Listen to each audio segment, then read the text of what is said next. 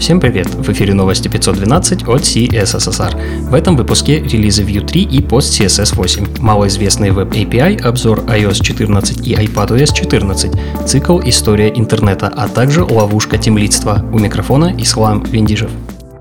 Интересные публикации.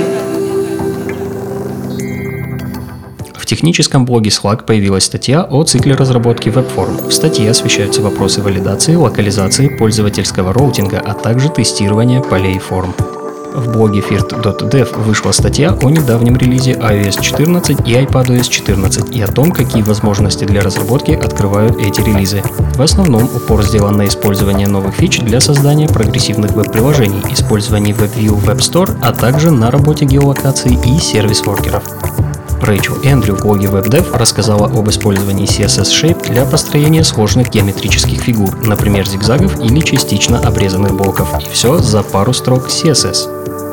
На CSS Tricks вышла очередная глава Web History, цикла публикаций об истории развития интернета от Джея Хоффмана. Сначала нас знакомят с первыми идеями Тима Бернерса-Ли, затем читателей переносят во времена создания первых браузеров и веб-сайтов, а новая глава посвящена возникновению первых поисковых систем. Хочу стать тем лидом. Это круто. Он решает все вопросы, получает больше денег, им становится после сеньора. Так начинается статья Олега Склярова из Skyeng на Хабре. Из статьи вы можете узнать, как темлидство может стать ловушкой для разработчика или наоборот может дать огромные возможности для создания ПО, а также как можно стать тем лидом дважды. Тапас от Хикари написал статью о Web API, но речь в ней не пойдет о популярных разделах типа DOM, Canvas или Fetch. Речь пойдет о менее популярных, но не менее значимых областях – Resize Observer, Fullscreen и Clipboard Async API, а также о Performance Interface и Image Capture API. Каждому из разделов соответствует свой пример с взаимодействием на ряд. Восьмой мажорный релиз PostCSS – это не только скорость сборки и режим дедупликации зависимостей, но и инфраструктурные изменения в проекте. О том, как правильно провести миграцию на новую версию, рассказывает Андрей Ситник в блоге «Злых марсиан». Далее мы чуть подробнее остановимся на самом релизе. Новости релизов. Релиз PostCSS 8 принес несколько важных изменений. Появился новый API для плагинов. Переписывать плагины придется, но это поможет ускорить обработку CSS на число до 20% и избежать дупликации PostCSS в папке Node Modules. Парсер CSS был прокачан и теперь корректно парсит даже редкие граничные случаи. Также была улучшена поддержка TypeScript. Не обошлось и без breaking changes. PostCSS больше не поддерживает все версии Node.js 6, 8, 11 и 13. Также PostCSS больше не компилируется при помощи Babel. Подробнее об этих и других изменениях вы можете прочитать в Release Notes. Более 30 RFC, более 2600 комитов, 628 pull реквестов и почти 100 контрибьюторов. Спустя два года разработки Vue.js 3 увидел свет.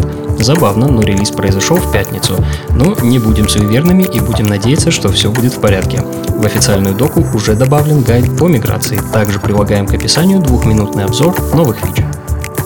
В бете TypeScript 4.1 появятся шаблоны литеральных типов, рекурсивные условные типы, а также JSX фабрики из предстоящей 17 версии React. Java SE поднялась до версии 15, добавлена экспериментальная поддержка Sealed классов и интерфейсов, появилась встроенная поддержка алгоритма создания цифровой подписи id DSA и появились текстовые блоки, новая форма строковых литералов.